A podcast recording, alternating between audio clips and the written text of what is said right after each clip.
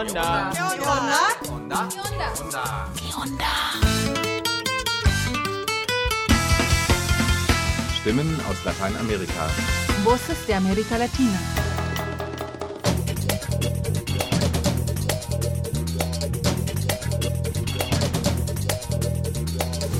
Hallo und willkommen zum Onda Info 540. Während einige von uns nach dem Radiocamp am Bodensee noch in die Berge gefahren sind, haben wir in Berlin für euch zwei Beiträge produziert. Wir haben mit der kolumbianischen Menschenrechtsstiftung Joel Sierra aus der Provinz Arauca gesprochen. Anfang des Jahres hat ihr eine Abspaltung der ehemaligen FARC-Guerilla den Krieg erklärt und vor ihrem Büro eine Autobombe gezündet. Sarah von Matraca untersucht, wie die Beschränkungen des öffentlichen Raumes während der Covid-Pandemie besonders Frauen betroffen haben. Sie schaut dabei nach Kolumbien, Deutschland, aber auch an andere Orte. Thea hat den Beitrag für euch auf Deutsch produziert. Beginnen tun wir mit einer Nota zu Costa Rica. Es geht um verbotene Chemikalien in der Landwirtschaft und Angriffe auf Umweltaktivistinnen. Die Musik kommt diesmal von den kolumbianischen Rapperinnen Naturaleza Suprema. Eine wie immer interessante und unterhaltsame halbe Stunde wünscht euch das Onda Info Team.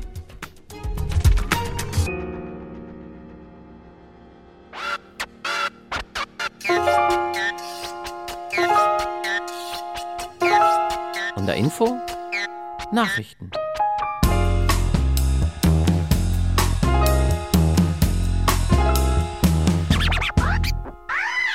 In Costa Rica kommen immer noch Pestizide zum Einsatz, die international verboten sind und die auch das Land selbst lange verbannen wollte.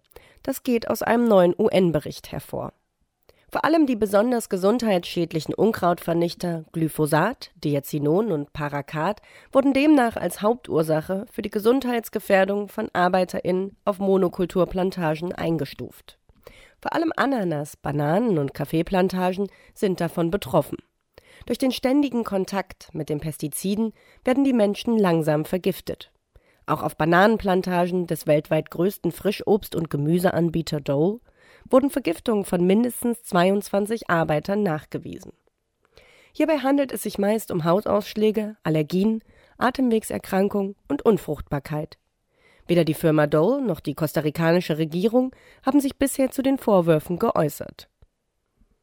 Nicht nur Pestizide sorgen für gesundheitliche Risiken rund um die Plantagen.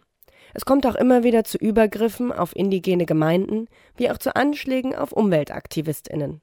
Vor einer Woche wurden 13 Schüsse auf das Auto des Präsidenten der Organisation für integrale Entwicklung des Territoriums der KBK, Adrian Sanabria Payan, abgegeben. Niemand der Insassen wurde verletzt. Die TäterInnen befinden sich weiterhin auf freiem Fuß. Immer wieder kommt es zu Bedrohungen und Attacken im Zuge der Landrechte sowie zu illegalen Abholzungen und Brandrodungen auf indigenem Territorium in Costa Rica.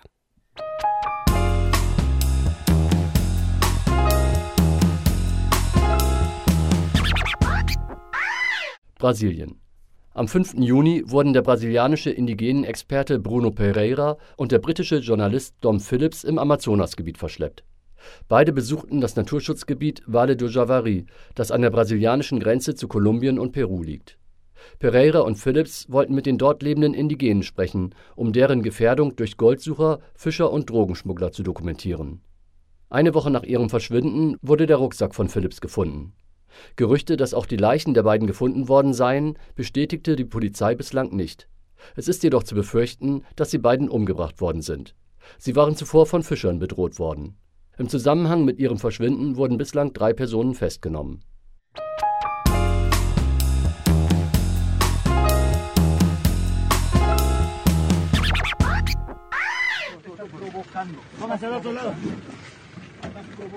Se llevan a Leonidas Issa eh, detenido la policía.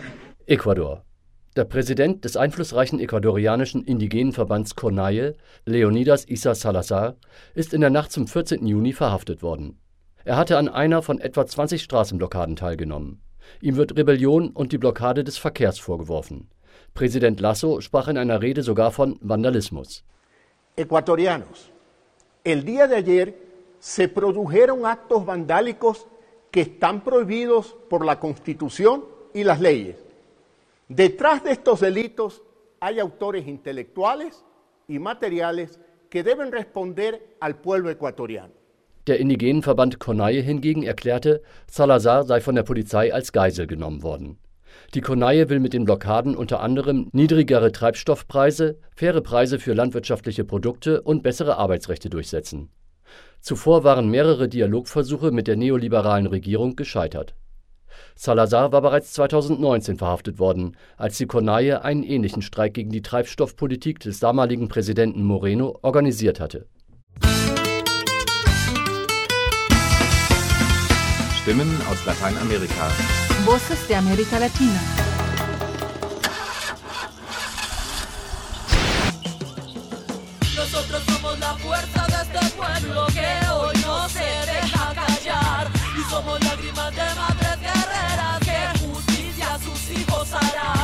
Nosotros somos la fuerza de este pueblo que hoy no se deja callar. Y somos lágrimas de madres guerreras que justicia a sus hijos harán. Suponemos que está al margen de la ley, pero es la misma ley quien más vulnera este derecho. Nadie podrá ser arbitrariamente preso, detenido ni encerrado. Artículo 9. Encarcelados, torturados y asesinados. Desaparecen niños, jóvenes y ancianos, sus manos atadas al Estado por la oposición de quienes sus mentiras han destapado. Y del otro lado, blancas han tratado en contra de su voluntad. Se las han llevado hombres que la retienen educados por el patriarcado. Como objeto y como siempre nos han tratado. Nosotros somos la fuerza de este pueblo que hoy no se deja callar. Y somos lágrimas de madres guerreras que justicia a sus hijos harán. Hijos de tierra desplazados llorando, en el camino del fuego fueron colonizando. Hijos del sol fueron aprisionando, en campos migratorios hoy viven asignados. Y no hay explicación alguna. Detenciones arbitrarias por razones de Estado. Ungeachtet der Präsidentschaftswahlen geht der bewaffnete Konflikt in Kolumbien in mehreren Landesteilen weiter. Besonders betroffen ist die im Nordwesten Kolumbiens an der Grenze zu Venezuela gelegene Provinz Arauca. Anfang des Jahres erklärte dort eine Abspaltung der FARC-Guerilla mehreren Organisationen der Zivilgesellschaft den Krieg. Seitdem ermordete sie mehrere Aktivistinnen und zündete eine Autobombe mitten im Zentrum der Gemeinde Saravena. Von dem Attentat besonders betroffen war die Menschenrechtsorganisation Fundación Joel Sierra. Deren Sprecherin Sonja Lopez erzählt.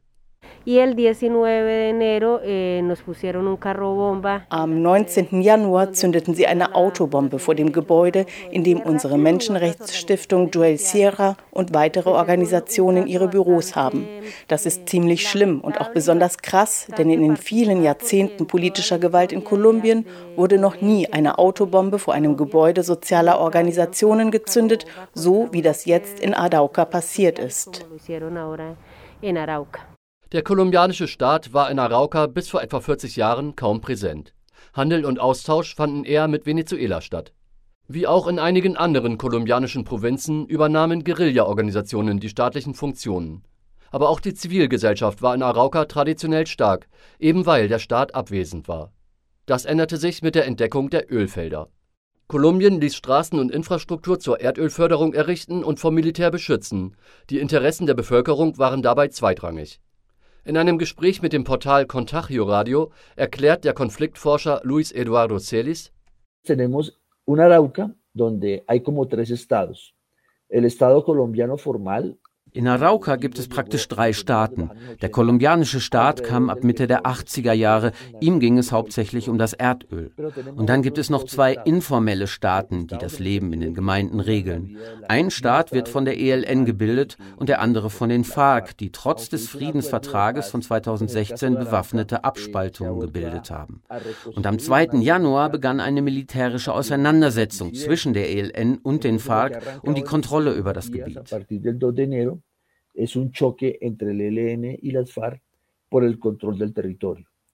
Bei den bewaffneten Kämpfen zwischen drei Abspaltungen der FARC, den sogenannten Dissidencias, und der ebenfalls in Arauca aktiven Guerilla ELN werden auch soziale Organisationen zum Ziel von Angriffen. Das ist für Sonja Lopez von der Fundación Joel Sierra kein Zufall.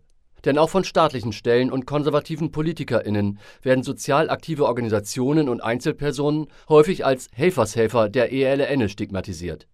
Dasselbe behaupten nun auch die Dissidencias. Der Chef des Frente 28 der Dissidencias, der sich Antonio Medina nennt, erklärte die sozialen Organisationen öffentlich zum militärischen Ziel. Der Plan ist, die Betriebe dieser Typen und ihre Anführer hochzujagen. Diese ganze Scheiße muss umgebracht werden. Kurz nach dieser Ankündigung wurde am 9. Januar eine Granate auf ein gemeindeeigenes Unternehmen geworfen. Zehn Tage später detonierte die Autobombe. Dabei starb ein Wachmann. Außerdem wurden bislang sechs soziale AktivistInnen allein in Arauca ermordet. Darüber hinaus werden viele weitere AktivistInnen vom Staat strafrechtlich verfolgt. Sonja Lopez sieht das als Versuch, die zivilgesellschaftlichen Strukturen zu vernichten. cuando desde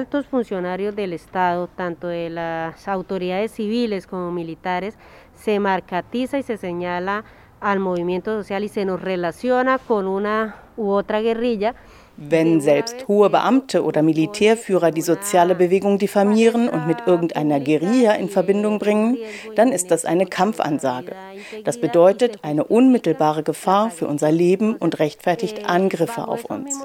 Mit denselben Argumenten wurden seit 2002 allein in Arauca Ermittlungen gegen über 500 Genossinnen der sozialen Bewegung geführt. Mit genau derselben Stigmatisierung wurden unsere Genossinnen in Arauca und ganz Kolumbien ermordet. Und mit denselben verantwortungslosen Anschuldigungen werden wir jetzt von diesen bewaffneten Gruppen ermordet, die als Dissidencias bekannt sind. Die aber verhalten sich eher wie Söldnerbanden im Dienst des Drogenhandels und im Dienst der Sicherheitskräfte. Für diese machen sie die Drecksarbeit der Auslöschung der sozialen Bewegung. para hacer de- del movimiento social. So ist es wenig verwunderlich, dass die Behörden nach dem Anschlag nicht ernsthaft ermittelt haben. Selbst die direkt betroffenen Organisationen wurden nicht befragt. Staatsnahe Medien taten den Angriff schnell als Kampf um Drogen ab.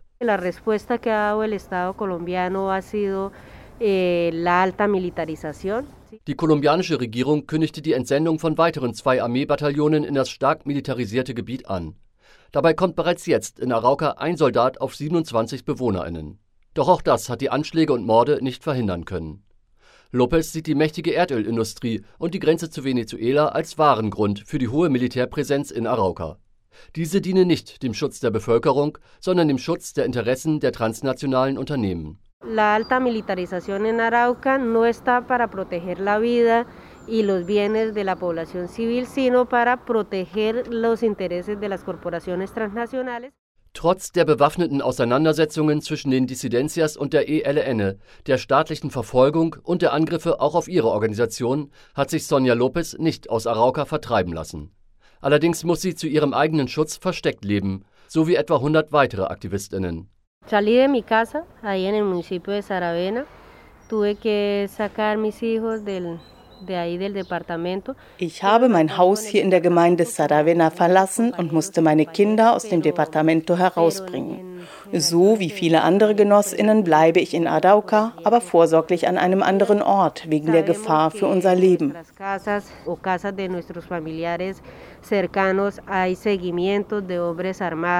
Wir wissen, dass unsere Häuser oder die Häuser unserer Angehörigen von bewaffneten Männern beschattet werden, die auf Motorrädern oder in Fahrzeugen mit getönten Scheiben herumfahren. Deswegen müssen wir uns selbst schützen, denn wir können definitiv nicht darauf vertrauen, dass die staatlichen Stellen unser Leben und unsere Unversehrtheit schützen.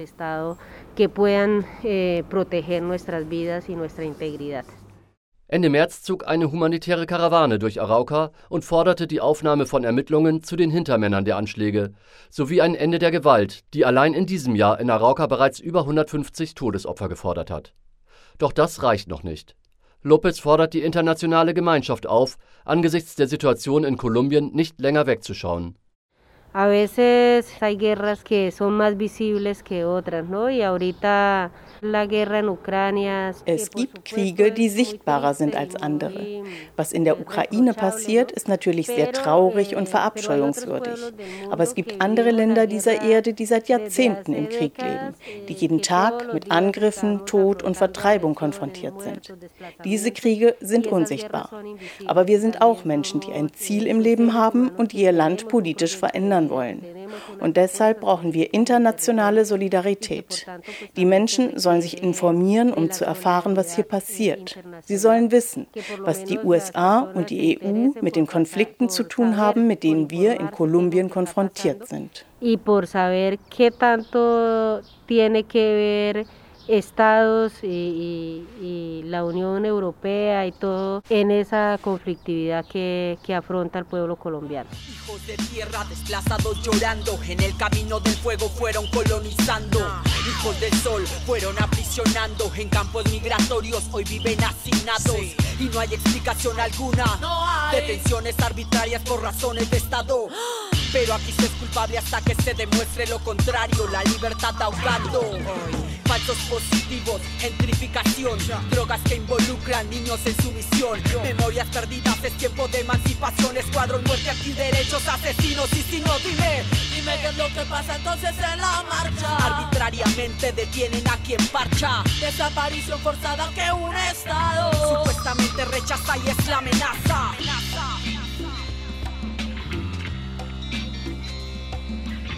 Nosotros somos la fuerza de este pueblo que hoy no se deja callar. Y somos lágrimas de madres guerreras que justicia a sus hijos harán. Nosotros somos la fuerza de este pueblo que hoy no se deja callar. Y somos lágrimas de madres guerreras que justicia sus hijos harán.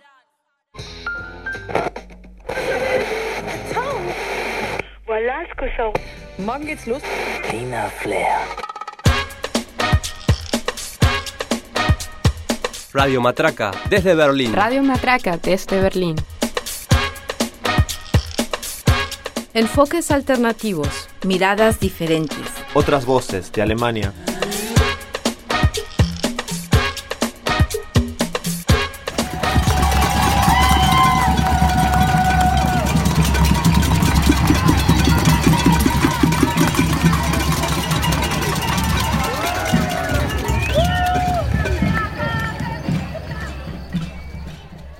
Die durch Covid-19 verursachte gesundheitliche Gefährdung hat viele Regierungen dazu veranlasst, Maßnahmen zu ergreifen, die die Verbreitung des Virus verhindern sollen.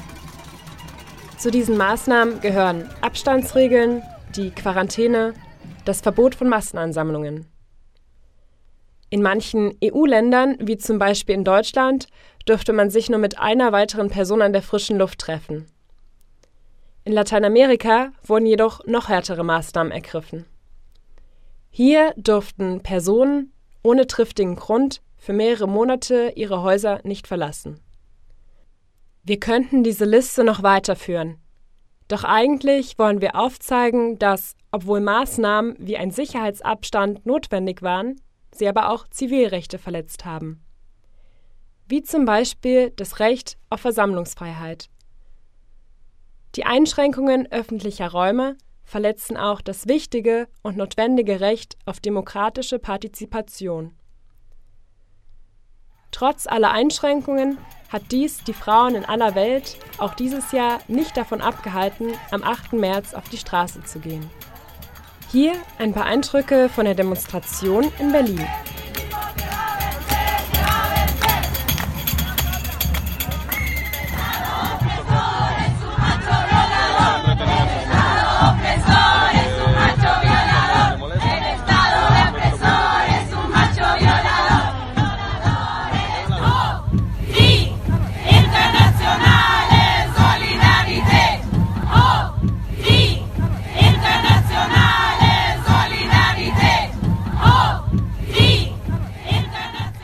Recht auf Stadt, verstanden als Recht für uns Menschen, die Städte und Dörfer, in denen wir leben, zu nutzen, zu transformieren, zu regieren und diese Orte auch zu genießen. An diesen Orten treffen Unterschiede und Eigenheiten aufeinander, Orte, an denen die Gemeinschaft sich widerspiegelt und an denen sich unsere Familien und Freundinnen befinden. Es ist die Möglichkeit, eine Stadt zu konstruieren, in der das Recht auf Stadt gelebt werden kann.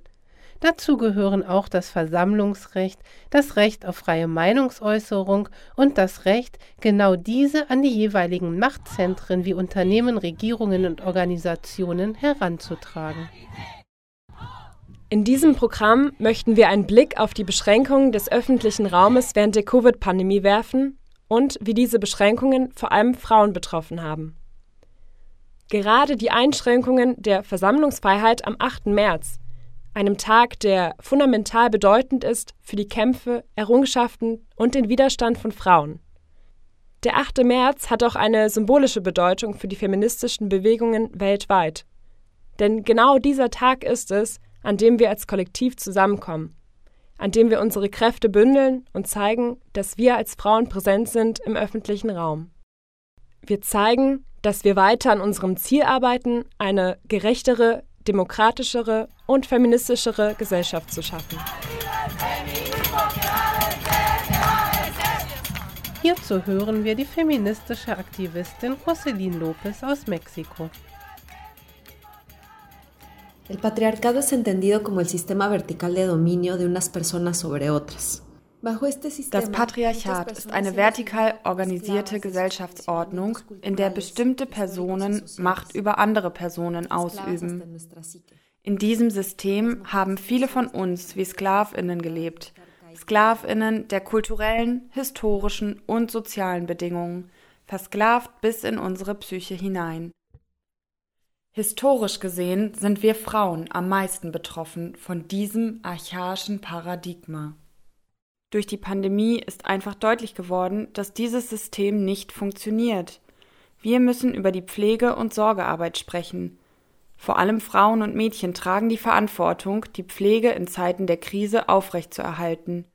Die Gemeinden verfügen nicht über die benötigten Kapazitäten, um diese unentbehrliche Arbeit zu leisten. Viele Frauen arbeiten deshalb Doppelschichten. Seit der Pandemie hat sich die Arbeitsbelastung verdreifacht da auch die Pflegearbeit zugenommen hat. Eine Oxfam-Studie vom April diesen Jahres über die Pflegearbeit in Lateinamerika und der Karibik schätzt, dass die Schere der Geschlechterungleichheit sich erst in 135 Jahren schließen lässt. Vor der Pandemie waren es 99 Jahre. Und dies in einer Zeit, in der die allgemeine sozioökonomische Situation sich für den Großteil verschlechtert. Ein anderer wichtiger Punkt dabei ist, dass nur ein Prozent des Bruttoinlandsproduktes in Lateinamerika für Pflegearbeit eingeplant wird und nur zwei Prozent in Europa. Übersetzt ist es gar nichts und zeigt die Prioritätensetzung, wenn es darum geht, Leben zu retten. Para hacer este trabajo de cuidados, muchas mujeres y niñas renuncian a su autonomía, um diese Pflegearbeit zu übernehmen, geben viele Frauen und Mädchen ihre Autonomie und ihre Träume auf und begeben sich in eine Spirale von Abhängigkeiten. Wir sind immer noch stark verwurzelt im patriarchalen System. Als Gesellschaft müssen wir das Leben in den Mittelpunkt stellen. Unser Leben, das der Natur und des Bodens. Wenn wir das Leben in den Mittelpunkt rücken, verändert sich die ganze Gesellschaft. So können wir sicherstellen, dass die Pflegearbeit gleich verteilt ist auf alle Teile einer Gemeinschaft. Wichtig sind auch die Zusammenarbeit, die Autonomie und die Ethik der Liebe. Genau darauf müssen wir unser Augenmerk legen. Wir müssen uns selbst kritisch betrachten. Welche Verhaltensweisen müssen wir ändern, um frei leben zu können, uns zu unterstützen und gemeinsam einen Weg zu finden? Zum Glück sind viele von uns aufgewacht. Wir organisieren uns, wir fordern, dass die Politik handelt. Wir bauen Netzwerke auf. So kämpfen wir weiter für das, was noch wichtiger ist als unser Leben, unsere Zeit und unsere Macht über uns.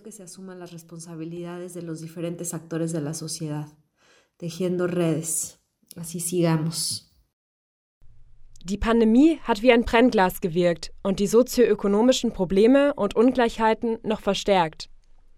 Sie hat die Schwäche einiger Gesundheitssysteme aufgezeigt, sowie die Macht einiger Länder des globalen Nordens über die Länder des globalen Südens, den Konkurs des Bildungssystems und die soziale Ungleichheit. Das Gewicht der Pflege- und Haushaltsarbeit liegt vorwiegend auf den Schultern der Frauen und die Gewalt in der Familie und Misshandlungen haben zugenommen seit Pandemiebeginn. Wenn es einen Zeitpunkt gab, an dem wir Frauen auf die Straße gehen sollten, dann war es gerade während dieser Zeit der Einschränkungen.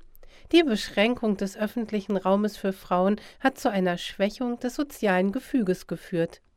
Es hat den 8. März als Akt der Kollektivbildung und Stärkung eingeschränkt.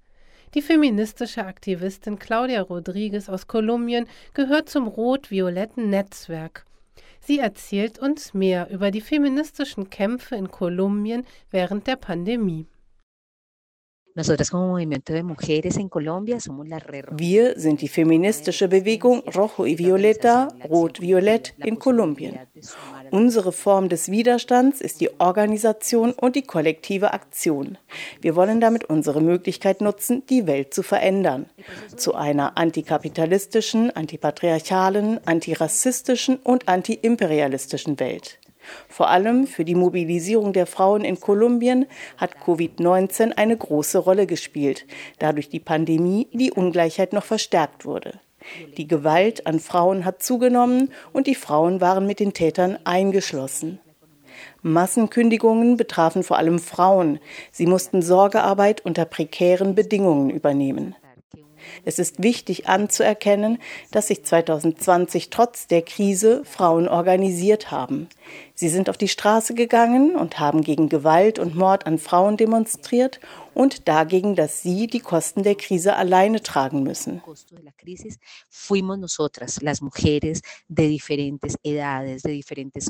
Wir Frauen unterschiedlichen Alters, aus unterschiedlichen Kontexten und verschiedenen Organisationen und Regionen sind im September 2020 trotz der Restriktionen auf die Straße gegangen. Denn es ist unser Recht, uns zu versammeln und zu protestieren. Das war die Vorbereitung für die große Demonstration am 25. November 2020. Wir wollten in verschiedenen Regionen präsent sein, der Regierung zeigen, wie sehr die Politik in der Krise die Rechte der Frauen einschränkt, die in prekären Verhältnissen leben und die die Sorgearbeit übernehmen. Und wie sehr auch die politische Organisation darunter leidet und wie sehr sie auch die Menschenrechte einschränkt.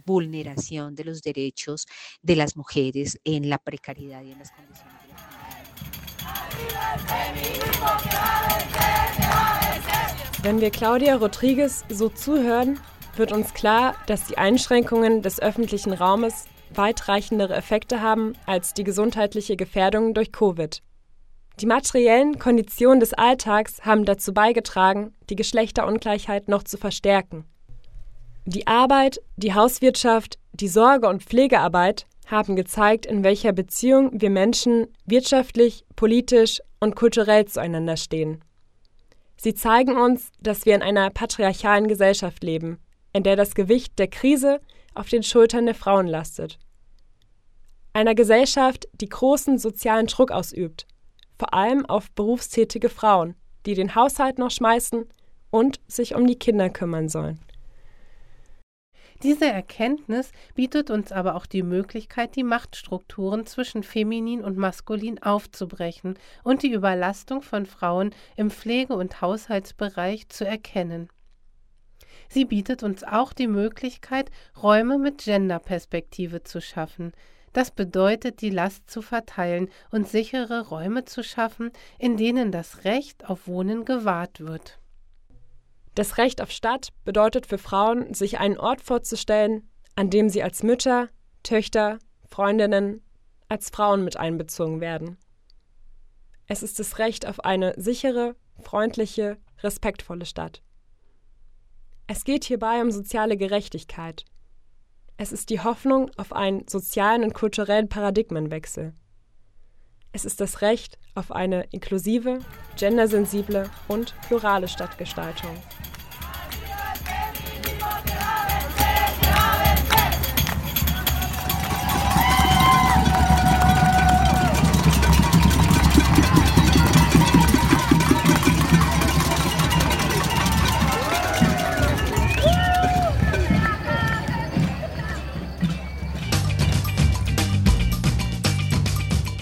Diese Sendung verwenden wir Berichte von freien Radios, Agenturen und Korrespondentinnen aus Lateinamerika.